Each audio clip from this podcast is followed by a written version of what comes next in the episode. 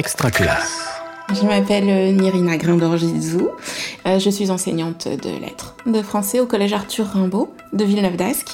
C'était euh, mon premier poste fixe et j'ai eu la chance d'enseigner à un élève déficient auditif, ce qui m'a amené à m'ouvrir au champ du handicap. Et je me suis formée à l'IENS ASH de Suresnes. Et suite à cette certification, il y a eu la proposition d'un poste à l'hôpital Jeanne de Flandre. Euh, donc c'était pas ma spécialité. Mais euh, j'ai voulu postuler pour euh, l'expérience, euh, tout en sachant pas comment j'allais réagir par rapport au milieu hospitalier et comment ça allait se passer. Mais j'avais envie de vivre cette expérience et ça a été juste extraordinaire. Les énergies scolaires, le podcast à l'écoute de toutes les énergies qui font école.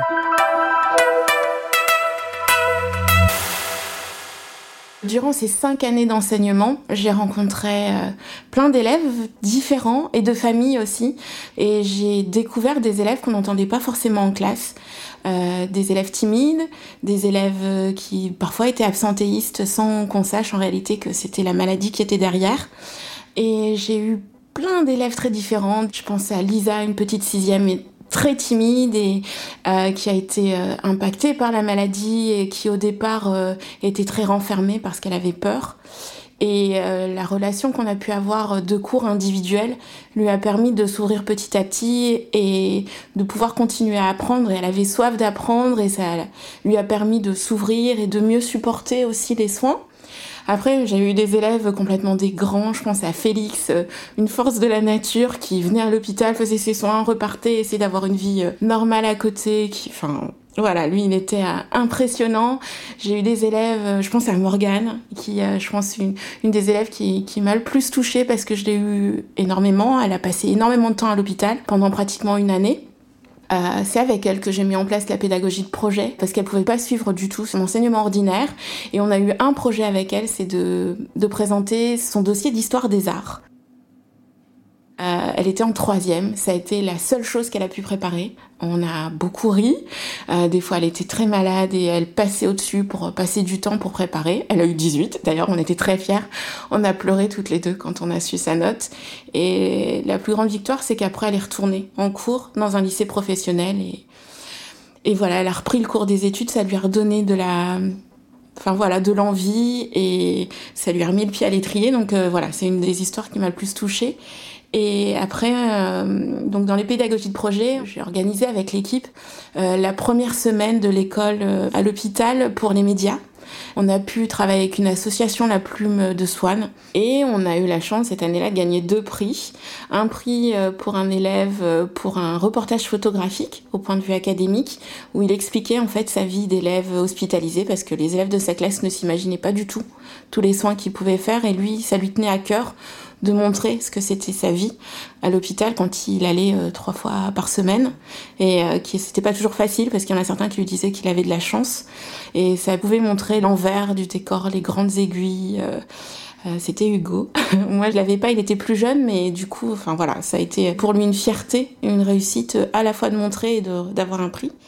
Et avec d'autres élèves, je me souviens, il y avait aussi une, élève du P2A, on a travaillé sur l'égalité filles-garçons et on a eu le prix coup de cœur. Et donc, euh, voilà, quand on est dans ces enseignements à l'hôpital, vraiment la pédagogie de projet, c'est ce qui les tient. pouvoir présenter quelque chose à la fin, grand, pas grand, enfin peu importe la taille, mais d'avoir fait quelque chose et de le réaliser. Donc du coup, c'est ce que je reprends maintenant.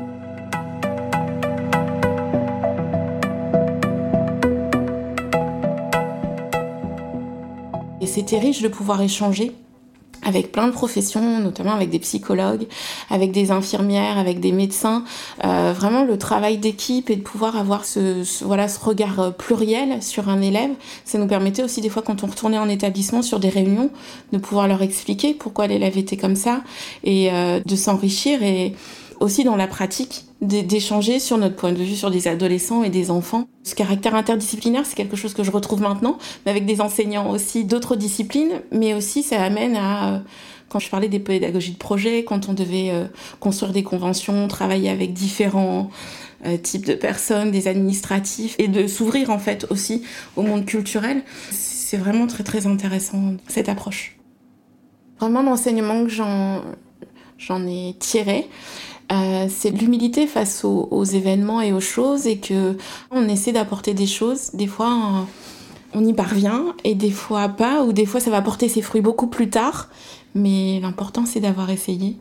Ça m'a conforté dans la bienveillance vis-à-vis des élèves et cette nécessité pour eux de se sentir euh, reconnus, entendus et de travailler aussi sur la motivation et d'apprendre à les connaître sans les juger aussi et d'essayer de trouver ce qu'ils aiment, les ouvrir au monde. Ça, je trouvais que c'était vraiment quelque chose de très important quand ils étaient enfermés, d'autant plus euh, l'accès à la culture, à l'ouverture et la relation aux parents et une confiance en l'école et, et du projet, de se construire et qu'ils ont chacun un chemin et que le chemin peut être sinueux parfois et long, mais que ça se construit petit à petit et que tout n'est pas joué là à ce moment-là et que l'important c'est qu'ils se réalisent et qu'ils trouvent du plaisir dans l'enseignement que je leur apporte.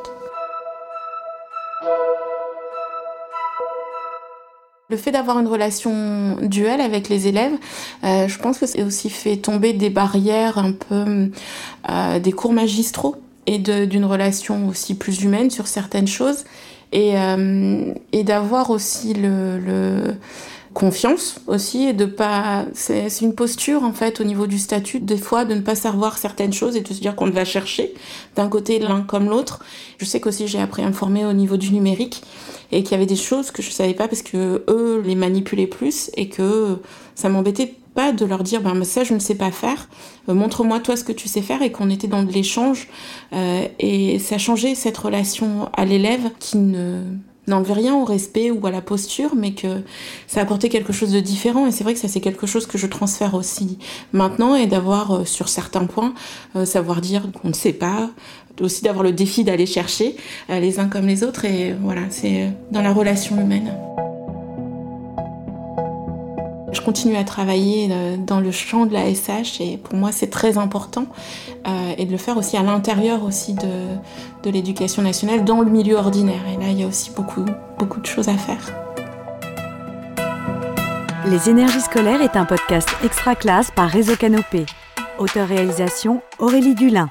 Coordination de production Luc Taramini et Hervé Thury. Directrice de publication Marie-Caroline Missire. Suivez-nous sur extraclasse.réseau-canopé.fr ou sur votre plateforme de podcast préférée pour retrouver tous les épisodes dès leur sortie. Une production Réseau Canopé 2021. Extraclasse.